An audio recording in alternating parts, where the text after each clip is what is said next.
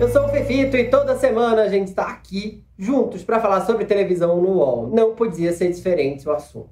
Tem que se falar de Jair Bolsonaro e o noticiário que o cerca. Mas mais especificamente, vamos falar do Jornal Nacional? Porque a partir de hoje está decretado, o nome do Jornal Nacional mudou. Agora se chama Jornal do Desmentido.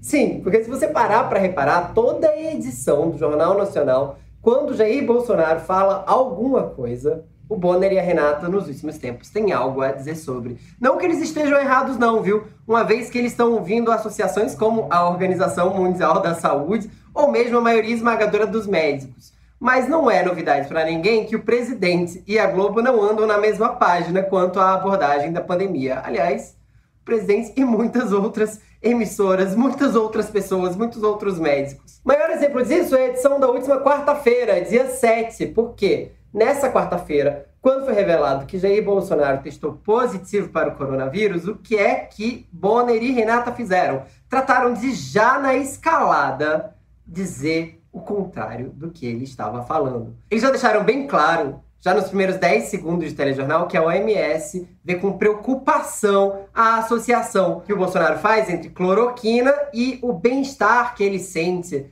depois de ter sido diagnosticado. O Jornal Nacional viu vários infectologistas, mas também colocou na boca do Bonner e da Renata que a maioria dos médicos entende a pandemia de um jeito diferente do presidente. não foi só isso não, viu? Bonner e Renata fizeram questão de lembrar ao Bolsonaro que ele não é mais nenhum jovenzinho. E o desmentiram, inclusive, quando o presidente da República disse que os jovens não teriam com o que se preocupar, uma vez que eles não são grupos de risco. Que o ideal é só proteger idosos. Eles não só falaram que isso não se aplica, porque muitos jovens já morreram por causa do coronavírus, como também chegaram a ser muito claros e dizer o presidente tem 65 anos, portanto, pertence a um grupo de risco. Nos últimos tempos, tem sido consistente a maneira como a Globo tem comparado fatos e declarações do presidente da República. Isso não significa que ela está errada, não. No final das contas, o trabalho jornalístico é esse mesmo: é checar declarações e ouvir o outro lado.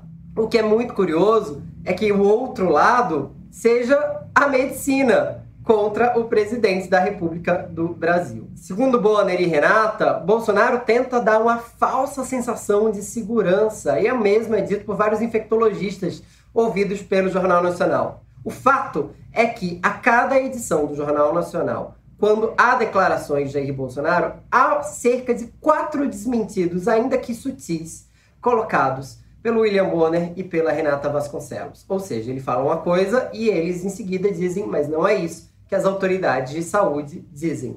Mas não é bem assim. Tem sido, no mínimo, divertido comparar esse tipo de jornalismo, essa agressividade da Globo. Porque no início, na época da campanha eleitoral, a gente não via o Bolsonaro sendo desmentido tanto quanto hoje. O Jornal Nacional acordou para o fato de que a informação não está só na boca do entrevistado, ela tem que estar tá na, também nas mãos do âncora. E nesse sentido, por mais que eles não opinem todos os dias, eles acabam deixando bem clara a linha editorial do maior telejornal do país, do mais assistido, pelo menos. Bolsonaro que se cuide, da próxima vez que ele der novas declarações, ele vai ter que pensar duas vezes para ver se não vai apanhar do Bonner e da Renata de novo, digamos assim, não é mesmo? Mas contra fatos, não há argumentos o único fato que a gente pode falar agora é que vai ser muito divertido continuar vendo o Jornal do Desmentido. A gente já pode rebatizar o Jornal da Globo, né? É isso, a gente se vê na próxima. Tchau!